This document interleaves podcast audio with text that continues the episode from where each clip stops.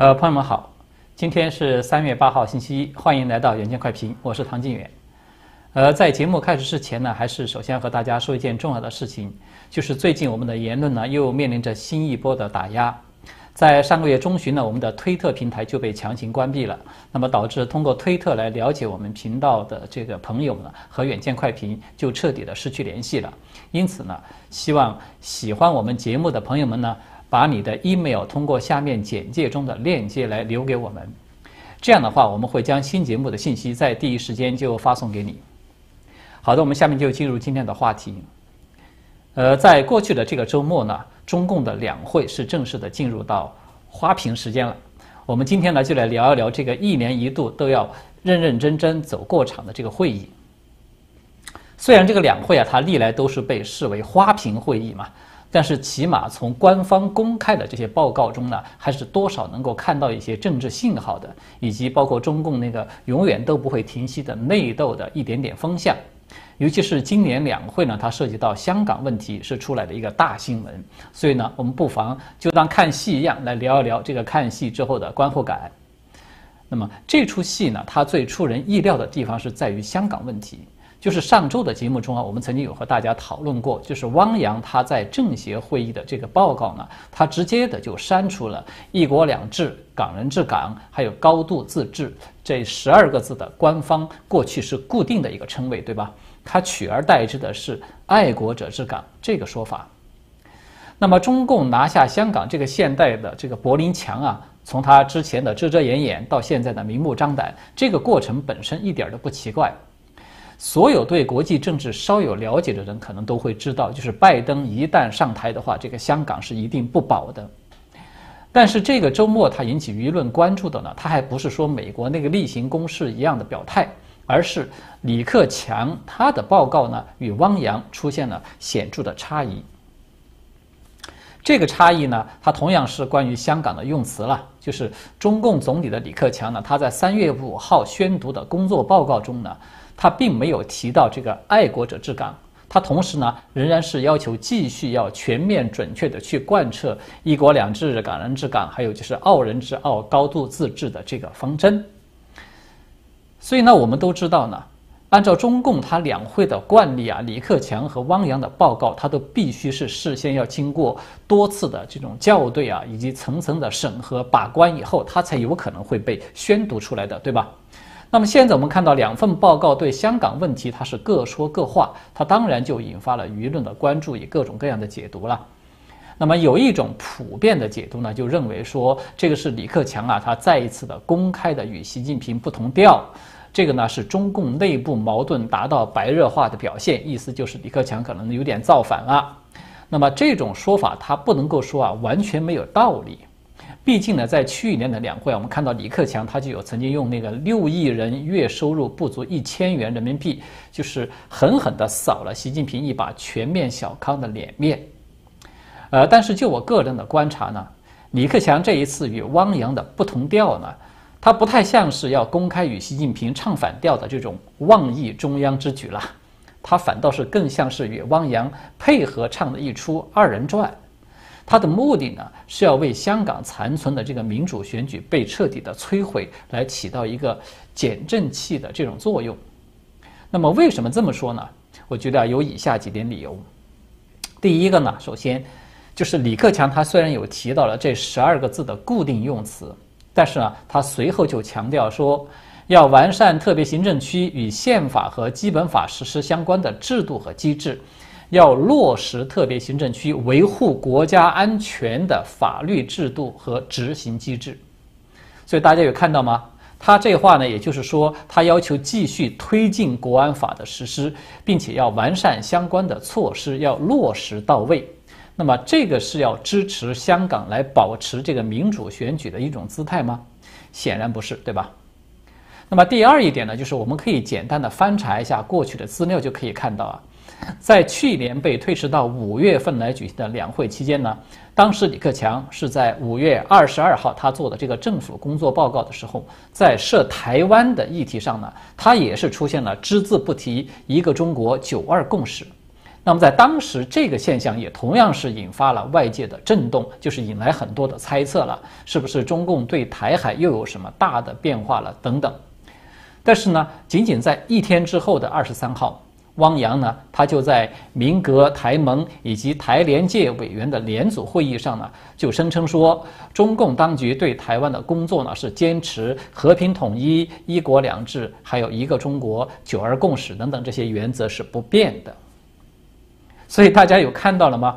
就是上一次呢，我们看到是李克强他来唱黑脸，来释放了一个震撼弹，然后呢，就是由汪洋出来唱红脸，充当一个减震器。只不过呢，这次呢，我们看到他们两个人是倒过来的。那么更早一点的一个例子呢，是在二零一九年，我们都知道，呃，那一年的夏秋季呢，正是香港反送中运动的一个最高潮了。那么在当年的九月初呢，李克强他又出访德国，与这个默克尔总理在会谈的时候呢，他就重申说，中共中央是坚定支持一国两制、港人治港。那么在当时啊，他也这个谈话也一度是被视为中共有可能采取相对务实的一个态度来处理反送中运动的一个信号。但是呢，仅仅在一个月以后，我们看到的是什么呢？中共在十月份的四中全会上，他们就已经决定要引入港版的国安法，就是要全面的镇压港人的民主抗争，并且彻底的终结这个一国两制。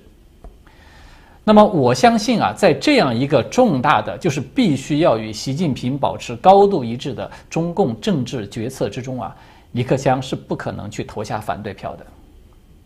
那么第三一点呢，就是李克强那个六亿人月入一千元的这个梗啊。其实呢，是李克强他在人大闭幕会的记者会上说出来的，这个的确是可以视为就是他斗胆地展示了一下与习近平不同的小小的不同调，他多少有一点突然袭击的这种性质。但是这一次呢，他与汪洋的这种工作报告呢，他是肯定要事先就经过政治局常委会的多次的讨论和过目的，所以。如果说这种不同调，他是要想表达对习近平的一个分歧，那么我觉得习近平他不可能容忍这样的公开挑战出现在两会的直播镜头里面的。也就是说呢，一个更加合理的解释是，汪洋与李克强的这种不同调呢，他实际上啊都是获得了习近平首肯的，这只不过是中共啊这种唱双簧、玩弄文字游戏来减缓舆论的冲击力的一种手段而已。我们看到啊，在习近平对香港这种志在必得的姿态面前啊，就连江泽民这个老鬼，他的亲孙子江志成是吧，他都不得不开始玩那个狡兔三窟，就是往新加坡去转移他的资产了。那么李克强这么一个背景和根基都远逊于江泽民的团派官僚，他怎么可能有胆量如此公开的去挑战习近平呢？好的，下面呢我们再说两会的另外一个热点话题，它当然呢就是。呃，我们谈论中共政治始终都是绕不开的习近平了。这个习近平啊，他是一个不缺新闻的人。从那个翡翠的“翠”字被活生生的给封杀掉，到他两会现场啊坦然的接受众人送上他一个剁手的高帽子，那么从这个两会代表很深情款款的当面奉承他的这个农村的厕所革命，到他不无自豪的大喊说中国可以平视这个世界了。无一啊不显露出他对登上新一座的权力高峰的这种渴望。那么这次两会，它与往年不同的有一个非常突出的现象呢，就是官媒啊突然开始集中的将各路的高官大声送习，就是歌颂习近平的这种言论呢，是高调的列入到官方的通稿了，可以说是颇为罕见的。那么在两会的分组讨论环节呢，各组的官员代表们呢是竞相拍马称颂习近平。最突出的一个用语，就是都大家不约而同的开始使用“掌舵领航”这样的一个说法。就连最近几年非常低调的这个王岐山，他都罕见的高调的参加了就是湖南团的审议。虽然他没有送上这顶“掌舵领航”的高帽子。但是呢，他有八次提到习近平，也算是极尽这种阿谀奉承之能事了。那么王岐山也好，各路党官也罢，他们突然的集体来称颂习近平呢，拿出这个“掌舵领航”的说法呢，他很容易就让人联想起当年毛泽东的那个伟大的舵手称号，对吧？这个当然是中宣部啊，他有意的一种安排、刻意引导的一个结果了，因为这个就是习近平需要的。习近平啊，他需要逐步的恢复个人崇拜，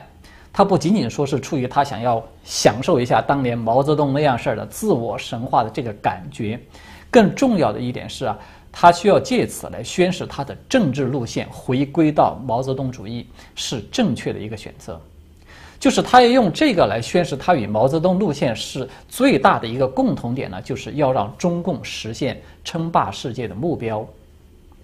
我们都知道啊，毛泽东他在刚刚建政之后呢，是一度雄心万丈的，是吧？他要加速在全球去插遍红旗的。那么从不惜饿死大批国民，他也要坚持的对外去进行援助，到输出这个革命去颠覆控制各国的政府，还有那个动不动一出口呢就是小小环球有几个苍蝇碰壁的那种狂妄啊等等。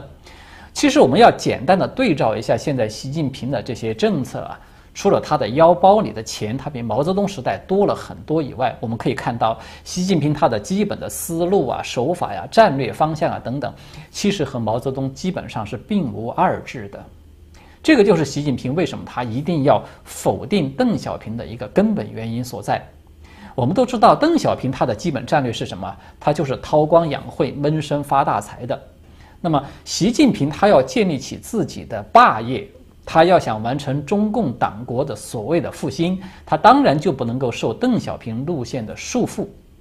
尽管党内啊有大批的红二代啊以及邓氏路线的支持者了，他们都不认为说中共现在有实力来挑战整个世界。但是呢，习近平因为他的时间就只有这么一点了，他只能够按照中共一贯的那种有条件要上，是没有条件创造条件也要上的这种思维方式去。大干快上的，所以呢，拼命加速呢，也就成为一种必然了，对吧？那么从另一方面看啊，从当年这个栗战书他首度的提出“习核心”这个说法，当时的官场呼应者是寥寥无几的。到今天我们看到这种各路高官啊争先恐后的大唱剁手，唯恐自己落单。其实我们看到的就是这种集权体制之下群体意识它是如何发生了这种集体变异的。一次经典的再现。我们都知道，集权体制呢，它都是从这个扼杀异议者开始的，对吧？然后呢，就轮到了，就是说你要保持沉默呢，也将是不被允许的了。再往下，再接着就是你要是不进行赞美的人，都会要被清除掉。那么发展到最后呢，必然就是演变到这种赞美声音不够大、词汇不够热烈的人呢，你都有可能面临着危险。那么我们现在看到呢，正是这个过程在一个完整的演绎之中，就是有这么多的党国大员们，他们都感受到了，谁要是不向这个剁手去表态，那么谁就有可能会被视为是心怀不满，甚至是被视为心怀不轨的这种压力，他们都感受到了。就连曾经与习近平称兄道弟的这个王岐山，他都不敢例外。大家看到吧？就是逐渐这种恐惧的氛围，他在中共高层的官场啊，他其实已经基本上成型了。相比而言啊，我们看到美国的这些科技巨头，他这种简单粗暴的删帖消耗啊等等，这个其实还只是处于一种初级阶段了。它要相比起中共这架运转了七十年的绞肉机，那么它只能算是一个土包子。那么习近平啊，他另外的一个引人注目之处呢，就是他的那个“中国已经可以平视这个世界”的这个讲话了。那么这个讲话是在三月六号他参加政协的医药卫生界还有教育界的委员联组会议的时候说出来的。他的原话呢，其实是说七零后、八零后、九零后，还有包括零零后的这些人呢，他们可以很容易的走出国门去看世界了。他不像习近平当年那么土了。其实，说实话呢，习近平这番话呢，是我第一次看到他公开的流露出内心深处的这种自卑。我们可以这么说，为什么这么说呢？因为他说中国啊可以平视这个世界了，当然是指中共经济暴富以后的最近这二十年，对吧？这个话呢，他就等于是承认，在二十年以前的那个中共啊，包括他习近平自己，对外面的世界呢是仰视的。是很老土的，用他自己的话说，所以呢，现在呢，终于感觉到自己阔气了点儿了，洋气了点儿了，所以呢，有资本来平视这个外面的世界了。那么这个可以说是习近平的一个心结，就是那种当年祖上很穷，被人看不起，而且自己都看不起自己。那么现在呢是发点横财了，所以呢要加倍的补偿回来，要加倍的盛气凌人，要以史气指一番。啊，抱歉啊，在这里 需要更正一下，严格的说应该是颐指气使一番。不如此呢，不足以安慰曾经受伤的心灵，不足以弥补在这种挑麦子、走山路、走山路之中啊消逝的那个青春了。那么，这个是我们从另外的一个角度看到的习近平这种战狼外交它的一个深层次的根源，就是这个也从另外一个侧面，它真实的反映出习近平的心态，就是。他要平视的世界，他显然不是亚非拉呀，这些指望着他去大撒币的那个第三世界，对吧？这个世界是他完全是俯视的，呃，甚至他都不屑于俯视的。他真正想要平视的世界呢，当然只能够是欧美这些传统的强国，尤其是美国了。恐怕是他这句话中最具体的一个指代的对象，因为美国呢，似乎是习近平唯一的曾经有考察过的国家。想必在那个时候的习近平，他就落下了这种深感自己很老土啊，要被迫的去仰视美国的这个病根。所以呢，习近平这番话呢，既可以说是流露了深层的这种自卑，又不加掩饰的表达了一些肤浅的自负。那就是说，既然自己可以平视这个世界了，那当然就有资本去领袖群雄，要逐鹿这个小小环球了。呃，好的，下面呢，关于两会最新的一个热点呢，我们来和大家来讨论一下，就是汪洋对台海的一个发言。汪洋这次两会，他似乎是有备而来的，他一次是对香港，一次是对台湾，两次讲话呢，他都引发了这个舆论的关注。这个当然啊，与他这个政协主席的分管范围有关，但是呢，他也体现出中共高层当前的某种刻意的安排。就在昨天呢。汪洋他是参加全国人大的台湾代表团的一个审议的时候呢，他就声称说，台海形势依然是严峻复杂，风险挑战不可低估。但是呢，主动权和主导权始终都是在中国大陆的这一边。那么与此同时呢，香港媒体也立即就抛出一种说法，说中共呢将在二零二七年之前吧来解决这个台湾问题。那么汪洋这个讲话呢，他透露出来的首要的一个信息啊，就是我们看到的，大陆掌握台海主动权的这个判断呢，它应该是中共高层目前一个整体的认知，是一种共识。这种共识呢，它至少包括了几个方面的内容。首先，第一个呢，在政治上呢，就是我们看到世界主要的民主国家呢，集体出现了这种左翼政府的执政，也就是说，意识形态呢，大幅度的左倾了。同时呢，作为中共最主要对对手的这个美国呢，它不但是向着极左在狂奔，对吧？大家都看到了，而且呢，更是出现了严重的国内的政治分裂。尤其这个大选作弊呢，它造成的拜登政府带来一个合法性的问题。那么事实上可以说已经重创了美国的软实力，就连法国等等这些盟友啊，都开始立法来封堵这个邮寄选票等等这些漏洞了，就足见美国的这种真实的声望，它已经。堕落到了何种地步了？那么第二一点呢，就是中共利用故意扩散疫情，可以说是重创了美国的经济。它客观上呢，令美国的这种出兵台海的难度是大幅度的上升了。那么这一次对台湾啊，中共发动了一个小型的凤梨贸易战，对吧？它其实就是在向美国炫耀自己的经济肌肉，同时呢，也在警告蔡英文，就是不要以为美国就是靠得住的。那么第三一点呢，我们看到在军事上呢，中共事实上已经是完成对台海周边的海域进行了一种常态化的巡航与侦察，同时呢，他还在追加这个军事预算，对吧？他预计在未来的几年呢，要进一步的缩小与美军的这个差距，就是按照习近平没有公开的，但是被曝光出的那个内部讲法的说法呢，就是现在是有史以来中美的实力最接近的一个时期。那么，习近平他显然不会轻易的放过这个机会的。那么，就目前啊各方面的这种信息综合来看呢，习近平他在非常认真的准备着，在不久的将来发起台海的战争，这个可以说是越来越清晰的一个信号了。那么，这场战争它是否能够最后避免呢？最关键的因素其实它不是在大陆，也不是台湾，而是在于美国。就是说，数十年以来啊，中共它从来都没有放松武力攻台的这种准备和演练的，它没有能够最终付诸实施呢。其实唯一的顾忌就是没有把握，就是会与美军发生一个直接的对抗。那么，香港媒体他认为说，中共可能在二零二七年的进攻台湾的这个理由呢，是说在这一年呢，它是中共建军的一百周年。但是实质上呢，我们都知道啊，自古呢就是兵无常势，水无常形的。任何一支准备要和美国这样的军队去直接交火的部队啊，他都不可能说去按照某个纪念日去公开的设定自己的战略计划的，对吧？如果说我们要从习近平的这个立场和角度来看啊，就是只要他能够达成两个条件，他就很有可能发动战争。第一呢，就是他的权力的延续可以得到保障。第二呢，就是他要确定美国不会直接的出兵来对战。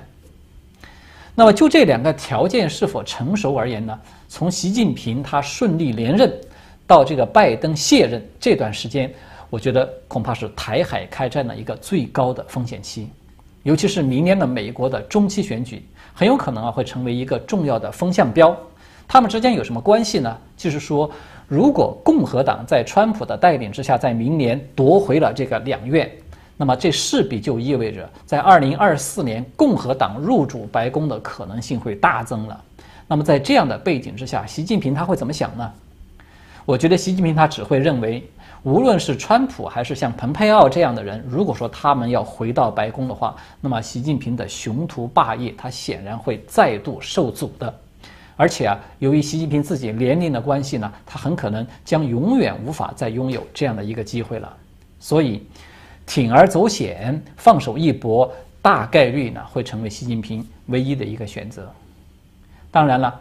这个闻名江湖的瞌睡桥就是拜登了，他究竟有没有勇气能够清醒过来阻止习近平呢？我们只能够拭目以待了。好的，在今天的节目结束之前呢，我在这里再一次向大家推荐这个 UMaker，也就是优美克这个平台。这个平台的开发团队呢，为我们提供了一个公正发声的机会。呃，我非常的信任和尊重他们。另外呢，将来我们的视频呢会在第一时间是放在 UMaker 这个平台上面。因此呢，也希望大家多多的使用 UMaker，关注我们远见快评。有 Maker 的这个链接呢，我们已经放在下方的视频介绍之中了，欢迎大家去注册并且关注我们。好的，今天呢我们就聊到这里，谢谢朋友们的观看，我们下次再见。